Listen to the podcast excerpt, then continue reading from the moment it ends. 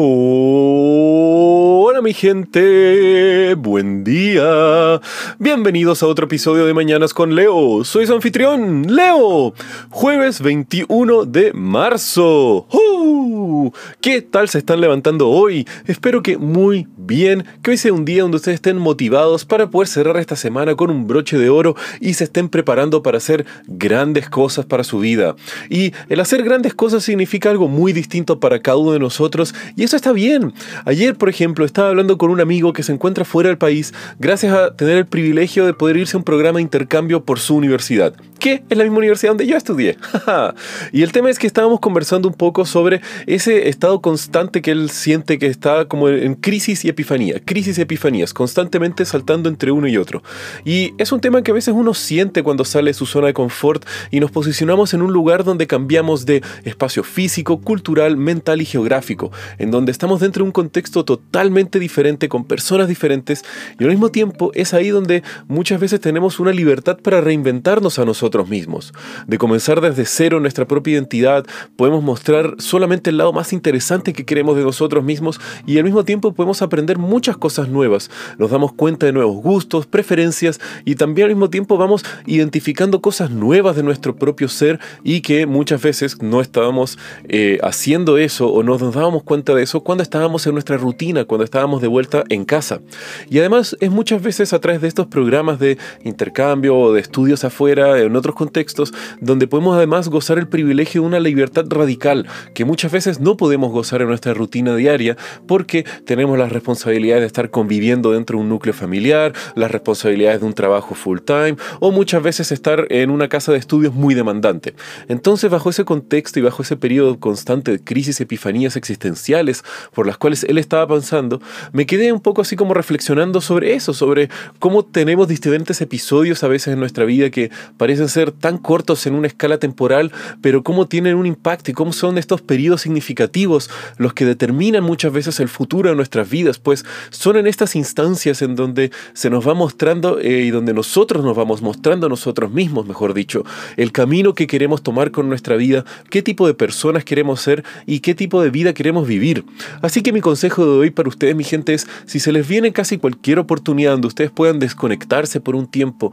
de su rutina, de su zona de confort y irse algunos meses a cualquier lado, pero a un contexto diferente, a otro país, a otra ciudad, para poder estudiar algo, hacer alguna capacitación, lo que sea, pero algún viaje que no sea full determinado a vacaciones y solamente al hedonismo del día a día, sino que algo que tenga un foco principal y cómo esto puede complementarse a sus vidas. Así que si es que pueden tener ese privilegio, tomen esa oportunidad, mi gente.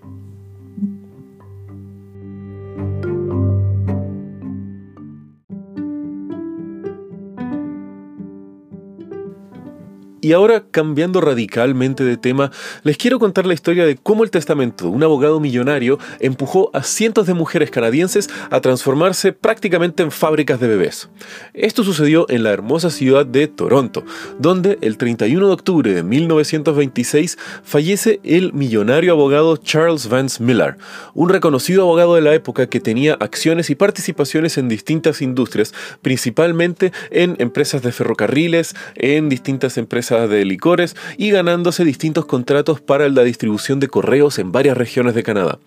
Pero lo que más destacó de su vida y de su legado, eh, Charles Vance Miller, es también que él era un gran bromista, pues eh, durante toda su vida le encantó jugar bromas que muchas veces apelaban a la avaricia de las personas. Así que, siguiendo con su espíritu de bromista, el testamento de él no fue algo eh, muy lejano a esto. Al no tener ningún familiar cercano a quien dejarle su herencia, simplemente decidió agarrar todo su dinero y jugar muchas bromas con, con él. Por ejemplo, le dejó acciones de una empresa cervecera a un grupo de monjes protestantes que eran fervorosos abstemios, o al mismo tiempo dejarle una casa que él tenía en Jamaica a tres de sus empleados que él sabía que se odiaban entre sí para ver cómo después se dividían esa casa. Pero lo más notable y la razón por la cual Vance Miller es conocido hasta el día de hoy fue que en la última cláusula de su testamento dejaría todo el remanente de sus activos al ser liquidados y entregados a la mujer que tuviera la mayor cantidad de hijos en un periodo de 10 años desde su muerte.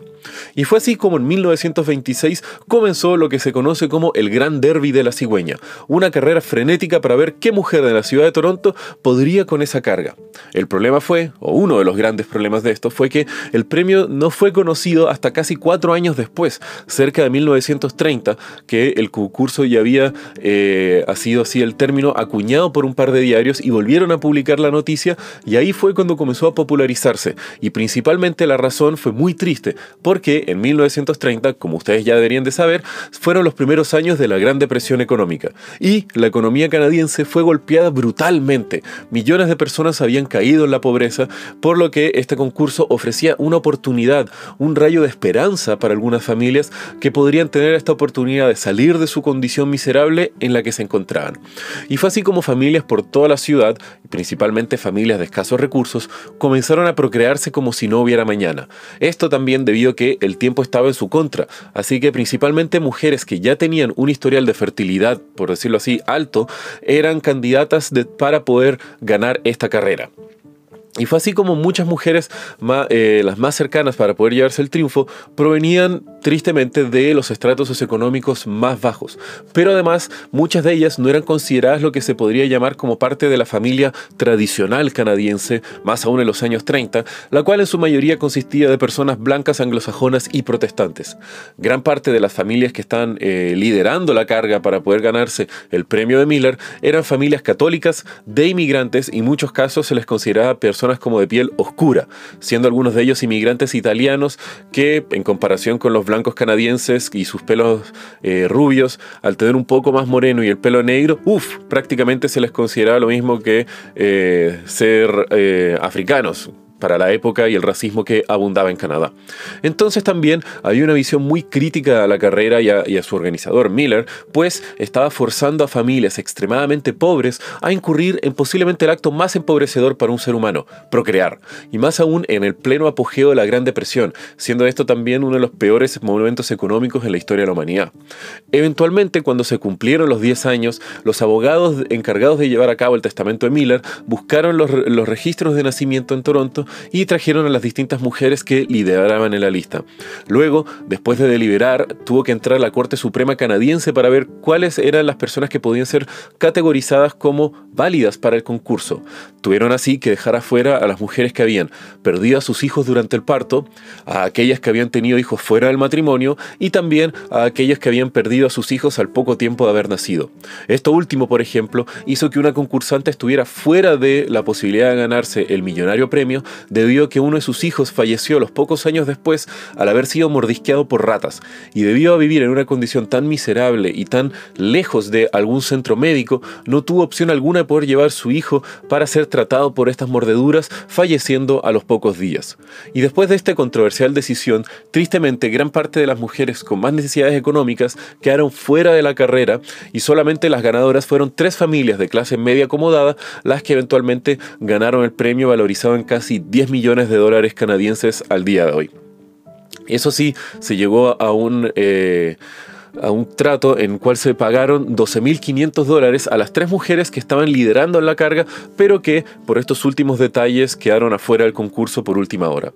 Y este concurso fue extremadamente controversial, pues si nos ponemos a pensar un poco, empujó a familias muy pobres a empobrecerse mucho más, además de también transformar a las mujeres en vehículos de potencial riqueza solamente mediante sus capacidades reproductivas. También al mismo tiempo la demanda biológica en muchas mujeres fue fuerte, pues se reportaron muchos casos de mujeres que fallecieron dando luz y muchas veces posiblemente estaban empujadas para esta carrera, al mismo tiempo sin contar el sinnúmero de embarazos perdidos por el afán de poder alcanzar esta riqueza. Y como ya mencionado anteriormente, la mayor parte de las personas que se entusiasmaron y que se sumaron a este concurso eran personas sin educación y que se encontraban al margen de la sociedad. Así que, ¿qué opinan mi gente? ¿Fue Charles Vance Miller un despiadado ricachón queriendo jugar con las esperanzas de los más pobres o simplemente un bromista con muchos recursos que nunca vislumbró que después de su muerte vendría la Gran Depresión y al mismo tiempo que llevarían todas estas consecuencias imprevistas su controversial herencia. Bueno, mi gente, si quieren saber un poco más de lo que les hablé el día de hoy, pueden ver los links en la descripción del episodio. Y como ya saben, que tengan un muy buen día. Los quiero, mi gente. Besos.